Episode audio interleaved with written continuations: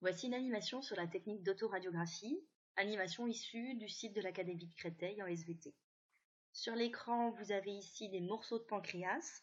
C'est un exemple, vous pouvez très bien avoir des morceaux d'un autre organe, ou des organes entiers, ou des cellules isolées. Hein. ça peut être fait à différentes échelles comme technique.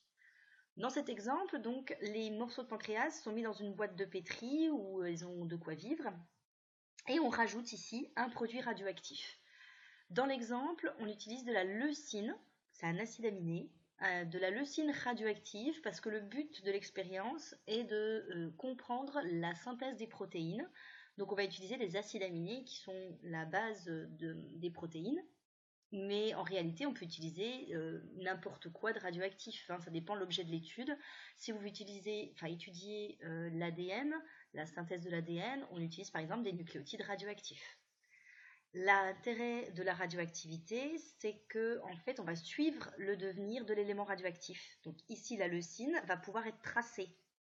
Hein, on va pouvoir aller suivre où elle va aller se placer, où est-ce qu'elle va aller dans la cellule. Donc la radioactivité, l'élément radioactif, est un élément euh, tracé, marqué. Euh, le but de la radioactivité est donc de euh, suivre le devenir de quelque chose. C'est comme une espèce de, colorant, entre guillemets. Hein. voici l'intérêt de la radioactivité dans cette technique de biologie. Alors, on attend un certain temps.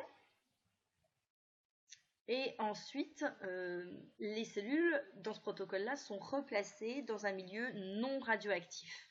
Donc c'est pas toujours le cas. Hein. Euh, voilà, chaque protocole euh, est à étudier selon le cas de ce que vous avez euh, à étudier. Mais voilà, là c'est un exemple où il y a un milieu radioactif, puis ensuite un milieu non radioactif. Alors, la technique d'autoradiographie consiste donc à prendre notre échantillon qui a été placé au départ dans un milieu radioactif, à le fixer. Donc là, on rajoute un produit pour tuer les cellules et bloquer leur activité. Donc on place l'échantillon sur euh, un support, là c'est une lame mince de microscope.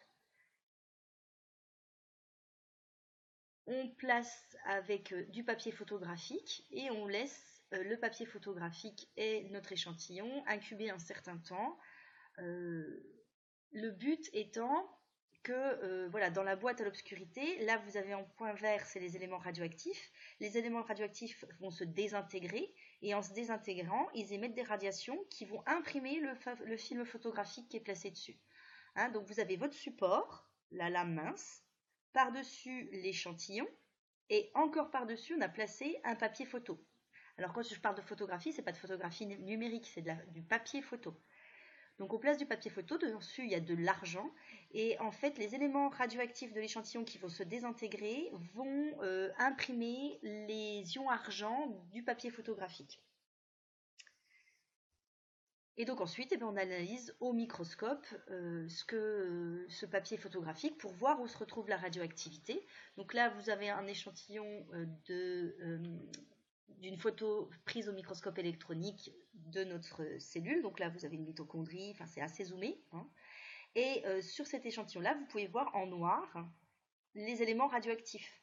Donc c'est le papier photo qui a euh, eu les ions argent perturbés par les radiations de désintégration radioactive.